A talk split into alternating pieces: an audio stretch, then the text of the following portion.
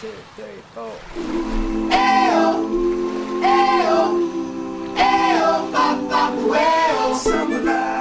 嗯，大家好，我是金婶儿。大家好，我是王婶儿。哎，我现在觉得我说话开始变多的时候，就是嗓子都是往里边沉的，声音变得越来越有磁性了。你是又在自夸吗？我这是我没有觉得是在自夸，我在陈述事实，说我越来越有磁性了，磁性了。好吧，终于变性了。好吧，今天我们要跟大家说的一个题目是“嫁鸡随鸡，嫁狗随狗”。对你给大家说说为什么我们要选这个话题？对，还真是，因为我们当时是那个我们这公司啊，在开这个选题小组会议的时候呢，我们当时就提到、这哎，你能醒醒吗？选题小组会议，我们的公司，我们公司就是总经理。不是你能闭嘴吗？我们，你甭管公司有几个人，他也是个公司儿。嗯、然后最主要是我们其实是在我们这个微信公众账号这个 “v fashion 社会学”的时候呢，其实我们本身是想写一期这个有关女明星啊谈恋爱以后的这些改变。嗯，后来呢，也是因为就是大家一直在关注时事，然后这种关注娱乐八卦，谢谢。娱乐八卦的时事 实时动态，嗯，所以我们就把这个选题给放下了。但是后来呢，我们小组开会的时候，大家觉得其实这是一个挺好玩的话题，还是可以说。嗯，所以呢，我们今天呢就打算拿来和大家来说一说这个话题，而不用写了。啊，你说的这个太美化了，我想给大家讲一个真正的这个背景故事。我觉得你不需要说太多，好吗？我还是想讲，讲完了你就长菜。是这样，我们有一天接了一个广告，然后我们的客户呢特别的吹毛求疵。怎么说呢？人家是要求严格，追求完美。在行间距方面，让我们改了大概有三四个小时，差不多，就是不停的调各种行间距啊。嗯、这个客户，我们俩在等这个客户确认发稿子的这个过程中，说那咱们俩聊一聊这周那个 AUV 来录什么吧。难道这不是小组选题会议吗？但是其实谈不上什么会议，只不过是借这么一个空隙。你那这就是在会议，咱们只不过是用的是语音会议而已。对你，你也可以说是我们两个特别会合理利用时间，在等待的过程中完成了另一项工作，好吧，也行吧。嗯、对，反正我说的没有错吧？嗯，好吧。对吧？没有错，对，好吧。然后，那既然那个金婶已经介绍这个背景了，那就从你调研的女明星开始说起吧。对，因为之前啊有一段就是有关叶璇的这个话题，叶璇就是个傻逼，然后是特别火爆的。嗯，当然他之前有多傻我就不说了啊，那些八卦的事情其实看了看也觉得挺无聊的，所以我们就没有写，就觉得没有必要去写这个人。还之前有一个这种真人秀的节目叫《苗阜秀》。然后在那里边呢，叶璇老师呢，然后尤其又称的又又开始了。然后第一期好像是第二期啊，骂的是那个陈子涵，对陈子涵，说人家是千年老二啊，说人家老公啊怎么怎么着的。嗯、完了之后，接下来又骂金明，说我觉得你是一个戏子里边比最有文化的，然后什么这那，说人是戏子，嗯。这段我们大家都知道，对对对，嗯、然后就后来当时我就分析了一下，我和王婶就聊了聊啊，就说其实叶璇本身她的背景啊，其实也还是可以的，对也是什么美国名牌大学毕业，从小家庭也不是出身，对，而且她家庭也不是说特别好，然后靠自己努力，对对，不是咱俩打的真的 聊八卦是吗？不是。咱俩刚才说的话完全是两个方向，对，搭的王叔还来一对，我都跟你对不下去了。然后呢？然后就是后来谈了恋爱，和小莫先生啊，就是反正也是那么玩意儿，你们大家也都看了，长那样啊，就不知道为什么之后，自从谈恋爱之后，大家就都说他下降头啊，或者这那，就开始表现的很反常，嗯，然后怒刷存在感，怒秀恩爱，对，由一个女神变成了一个女屌丝，还不是一般，我觉得是女神经。嗯，差不多吧。然后这件事就让金婶特别的感慨，她就说这个女人一定不要选错老公。你看人家范冰冰选对了老公，嗯、然后出了一个我不是潘金莲，老公就拼命的给她宣传，对，特别的配合她。然后你再看那个叶璇，就变成了这个造型。然后你再看人家那叫什么刘，呃不是刘璇，那叫什么来着，嫁进豪门的那个，呃，晶晶。啊，晶郭晶晶对，跟老公一下就变成了一个高端的上层高端大气上档次，对对，还包括人家贾静雯，虽然之前也是嫁入豪门，各种不幸哈，经历了失败的婚姻，没错，然后现在和比自己小九岁的老公，我怎么觉得你的重点修成正果呀？好吧，你的重点抓的还真是怪呢。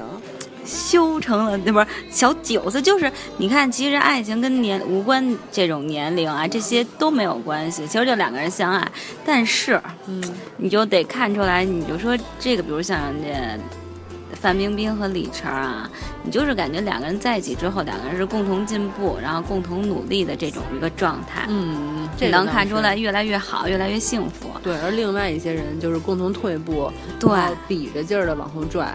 没错，一个比一个还恶心。对，后来我们俩就聊到这些，然后王婶就说这些都是，就说是明星啊，有很多东西，当然八卦呀也都是传来传去的。嗯，到底是不是真的呢？说实话，我们也不知道。但是，所以我们就想举一些自己身边的例子，我们也分析了一下，其实我们身边也有好多朋友，也确实也是有这种类似这种情况。其实那天我们俩在聊这个话题的时候，金婶说她身边有好多朋友特别明显的改变了。然后我的态度其实跟她不是太一样，她她认为是说，是这个老公改变了这个老婆，让这个老婆可能从原来一个比较有素质、有情绪的女生，一下就变成了一个市井妇女。但是我说不是这样，我说肯定是这个女的她骨子里头存在着这种东西。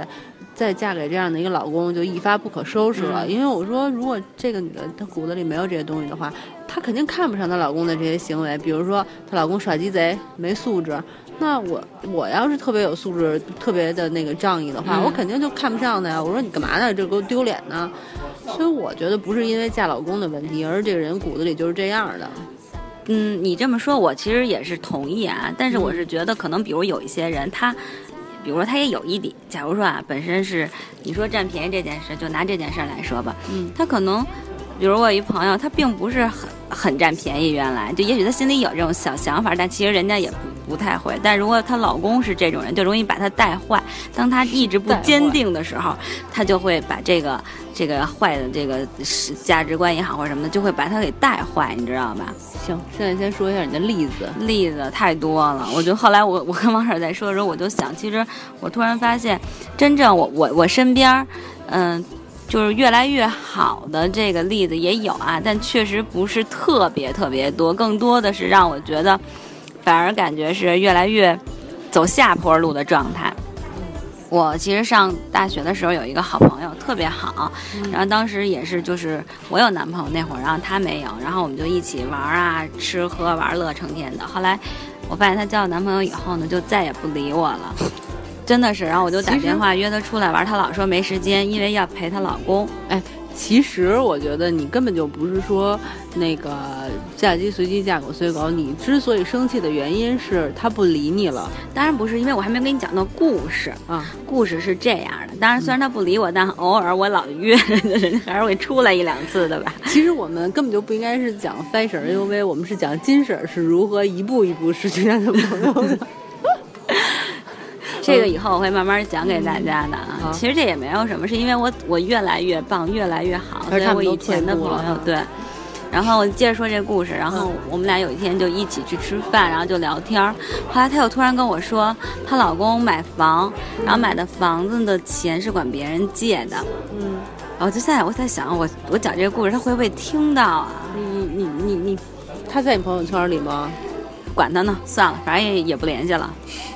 然后呢，她就跟我说，她老公跟她说，我借钱买的房，借我钱的这些人就知道我一时半会儿还不上这些钱。嗯，啊，而且她说借她钱的就是亲戚啊。她说他们，我家里她当然她老公有一些背景，就是家里是最小的。她说我是最小的，所以他们借我钱也是应天经地义的。嗯，这是什么道理？就是你对啊，你就觉得很奇怪啊。最小的还是鸡鸡最小吗？那我就不知道，我也没见过，这没办法评论嘛。那 但是就是说年龄最小的可能是，但是就是至少他说这话的时候，我觉得我的朋友没有任何的表示出她对她老公的这些话语感到，嗯不应该说这些话，或者感觉他有问题都没有，就是在跟我转述，很正常转述。当然她也没表现出觉得我特支持他呀或者什么的也没有。她的意思其实就是说我老公做的对。反正他也没这么说，但是我听完之后，说的对我突然就觉得特别瞧不起这个男的。我觉得要这样男的，我都会大嘴巴抽他的。对呀，我觉得也是。然后借钱不还，还觉得自己怪有理的，也就算了。然后居然拿自己鸡鸡小这件事情当做理由 博取别人的同情。这是你说的啊，这是你说的啊。所以后来我就不再跟我这朋友一起玩了。其实我就觉得，真的就还，当然还有很多她给我讲她老公的事儿啊，这我都完全不能接受的一件事情。嗯，所以。就是大家都知道了，反正这朋友就是这么失去的。但是我真的，我跟他在一起玩的时候，我没有感觉到他是这样的一个价值观。也许像你说，他隐藏的很深，在内内心深处。但如果有一个好一点的男人带领他，我相信他不会走到今天这一步。但是今天人家也没进监狱啊。我同意你的这个说法。虽然说你说的这个吧，也是嫁鸡随鸡，嫁狗随狗的一个特别好的案例。可是，就是你让我想我身边的朋友，我仔细想了想，我也有这种。嫁了老公以后，转述一些她老公做的事情啊，跟我说一些她老公的价值观呀，让我特别的不耻的这种朋友。可是我始终不觉得，就是就咱俩在总结案例的时候，我始终不觉得说这个是她老公的问题。我觉得她骨子里就是这样的一个人，就像咱俩刚才说的那种，就是比如说。就借钱这种不还，我觉得就是他也是这种爱占便宜的人，或者他也觉得就是我应我理所应当接受别人的照顾，嗯，所以我就觉得说，我就是就没办法举我哪个朋友是被她老公带坏了，你知道吗？我就没法说。但是像你说的这种，就是嫁了老公以后，她人性中那些丑恶的一面表现出来的这种朋友，也确实有不少，嗯。那你觉得合适吗？没关系的，你只不过是个形容词。但是我我现在的观点就是说，那你觉得其实他本身骨子里就是有这个丑恶的一面，所以呢，只不过被人给吸引出来了。嗯，对吗？两个人一拍即合，一拍即合。我还是觉得人会改变，可能也许他以前的那种丑恶就是一个小种子，但是呢，因为遇到了一个能够有这么一个就是培育他的爱情的力量，对对对，或者有这么一块那个。就是怎么说有一可是这样一个男的你还爱他你瞎呀？那可不就是瞎吗？你现在想来，爱情它本来就没有理智，我竟无言以对，我我也不知道说。哎，但你你刚才说这个问题确实是，我觉得很值得深思。就是有的时候你你到底爱一个男人的时候，到底爱的是什么？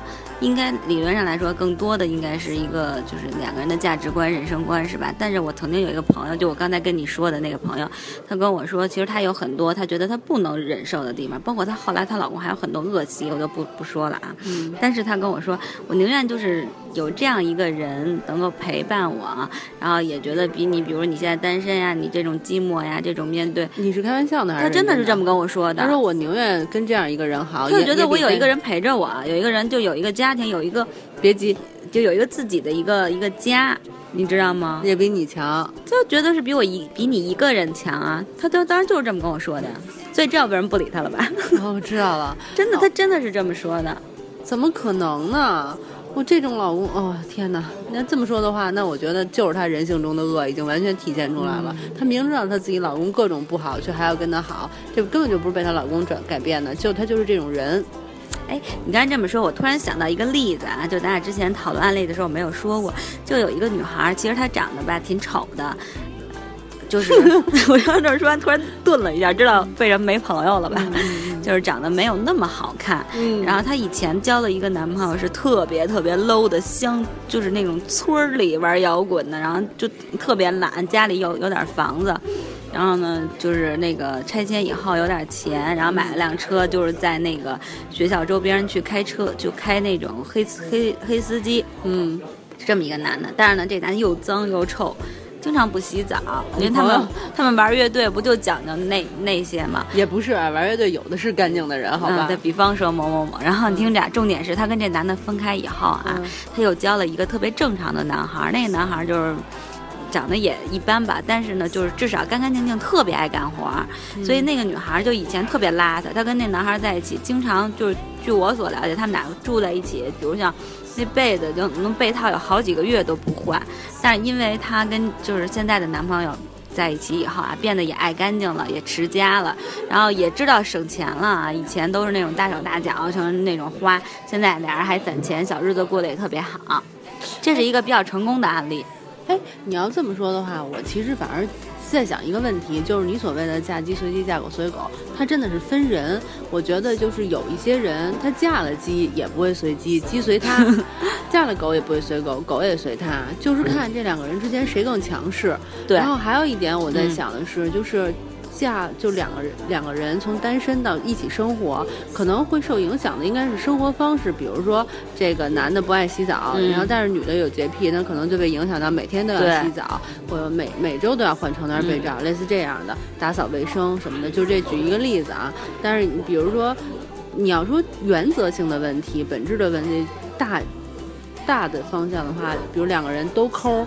都喜欢省钱，或者说两个人都特别大方，都觉得说啊，我对朋友要很仗义什么的，我不计较金钱什么的。我觉得像这种方面就很难改变。我觉得啊，但我没有什么特别好的依据，因为我觉得，就是如果说这种生活方式，你说你袜子啊一个月不洗什么的，这种事情是可以互相包容的。但是你说这袜子一个月不洗能包容吗？举例举例，你懂啊？夸张啊！但是你要说那个这两个人。我我朋友借了我一百块钱，嗯，或者是你朋友借了你一百块钱，你不还他，你就是不还他，我肯定会觉得说，哇塞，那哪成啊？我下次都不好意思再看见我这个朋友了。但是想着还。这是价值观的问题。对，就是价值观的问题。所以我觉得这种东西是很难影响的吧？如果要是比如说，我我嫁了一个老公，他就是这种抠逼性格的话，那我就把他甩了，再换一个呗。对，但我同意你说那个观点，就是两个人当中强势的那一方肯定是会把弱势那一方给。就是改变影响，但是你就说，咱们从一个普遍的概率来说啊，就是说男女结婚以后，其实女士在家里居强势地位的人，普遍概率来说还是偏少的。反正我现在比较有深刻感觉的就是，女男的、女的结婚以后，男生的朋友都可以保留，女生的朋友就都散了。为什么？你就像大家说，咱俩没有朋友。当然，除了你本身确实招人讨厌以外，那你说你那些女性朋友也都结婚了。嗯，我看你抿着嘴，马上要反击我了。我我只是觉得，就是说。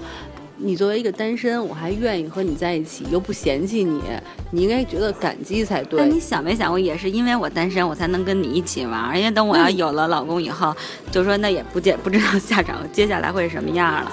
你有没有想过，我们这期的话题讲？对，但是咱俩，我觉得现在总结咱俩观点啊，我觉得就你说那个还是很重要，就是说强势的一方肯定会影响弱势的一方，这是第一。第二就是说。价值观价值观被改变，其那有可能那就是是就是我我个人始终感觉就是说我的价值观是一个比如说属于中间阶段的，我可能也不是很好，也不是很坏，我可能比如有点抠，但不是好不容易学坏一出溜，对对对。但是被人一带，我就会带坏。比如像咱俩抠这件事儿，那咱俩其实原来以前我我也不是这么抠，咱俩真的要在节目里反复的说咱俩抠吗？节省、勤俭持家的好女人，对。对，但是两个人凑在一起，可能就会加一个“更”字。嗯，对对对，这个确实是。其实我觉得我并不是一个特别抠的人，但是你要这么说的话，我我确实觉得，就是说这么多年跟金婶一起旅行啊之类的，就是在他的这种生活影响下，我确实被他带坏了。对，但是你没发现咱们就是会在这种该花钱的地儿绝不手软。别再说了，到这儿吧，再说就没法听了。对 对对，但是其实我觉得两个人啊，真的就是要是好的话，也就是一加一大于二；不好的话，就是一加一就小于一。嗯，我做一总结吧。凭什么呀？就是我想说，因为我特别想说，我想说的就是说，嗯，与其嫁一个会把你带坏的老公，真不如单着。而且我觉得，就是两个人要一起往上走，才是真正的幸福。哎，我特别同意你说这句话。我说的不是指金钱的向我知道，对精神境界的对对对，其实咱俩今天说完了也没什么意义哈。我也是，我刚才就挺想总结这个。咱俩说完了以后没什么意义，改谁谁都改变不了。对，而且嫁鸡随鸡，嫁狗随狗这话其实自古就有，没错，又不是咱俩说的。对，所以说只要大家开心快乐就行了。对，谢谢大家浪费了这么长时间听我们俩穷逼。所以叫掰扯，哎呦喂，等你们闲的时候再听。